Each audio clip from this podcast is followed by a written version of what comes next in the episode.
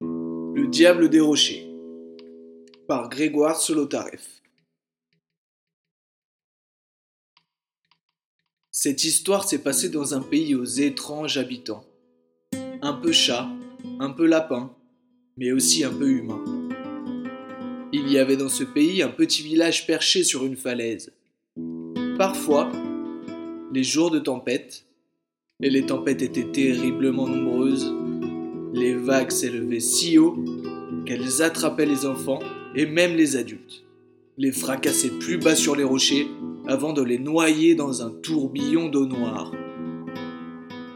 Il y avait dans ce village un petit garçon qui avait les oreilles un peu plus recourbées que les autres enfants. Mais à peine. Il était souvent décoiffé, mais pas beaucoup plus que les autres enfants. Et les adultes disaient souvent Hé là, petit diable Où vas-tu comme ça? Ou encore son grand-père lorsqu'il le voyait. Voilà encore Jason coiffé à la diable. N'as-tu donc pas de peine chez toi? Trop malheureux d'entendre les moqueries des autres enfants, qui ne se privaient pas eux non plus, ce petit garçon prit un jour ses affaires, s'enfuit de chez lui, et personne, je dis bien personne, n'en entendit parler.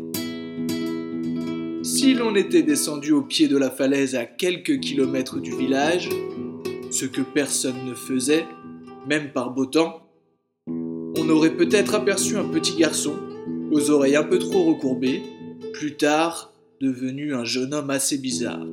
Enfin, un adulte à la barbe rousse et aux cheveux couleur de feu. Il habitait une grotte dans le rocher et se nourrissait de poissons crus, d'herbes grasses et salées qui poussent sur les falaises, de coquillages et d'eau de pluie. Ce monstre s'était lui-même donné le nom de Diable des Rochers. Un jour, il y eut un ouragan.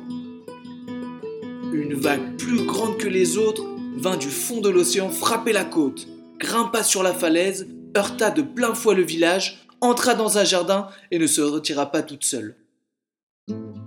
Elle entraîna avec elle une petite fille et la fait disparaître avant même que ses parents aient pu s'en apercevoir. Le diable des rochers, qui s'amusait d'habitude de l'imprudence des habitants du village, qui s'était moqué de lui autrefois, eut pitié de la petite fille. Lorsqu'il la vit peu après se débattre tout en bas dans l'eau sombre, il décida qu'elle ne devait pas mourir et plongea à son secours. Il la sauva de justesse. La petite fille était épuisée. Après avoir transporté l'enfant dans sa grotte, il fit sécher ses habits puis la nourrit avec ce qu'il s'apprêtait lui-même à manger pour son dîner. C'est-à-dire, cette fois, un poisson cru et quelques herbes. Mais je déteste le poisson cru s'écria la petite fille. C'est horrible Bon, lui dit le diable des rochers, ne le mange pas, ce n'est pas grave. Je vais te chercher des coquillages. Sans doute les préfères-tu?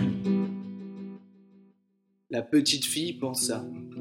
Les coquillages non plus, je ne les aime pas. Mais elle n'osa pas lui crier alors qu'il redescendait déjà le long de la falaise pour aller les lui chercher. À sa grande surprise, le diable des rochers put parler à la petite fille et l'approcher sans qu'elle s'en inquiétât ou manifestât la moindre peur. Elle mangea le coquillage, puis la regarda s'endormir.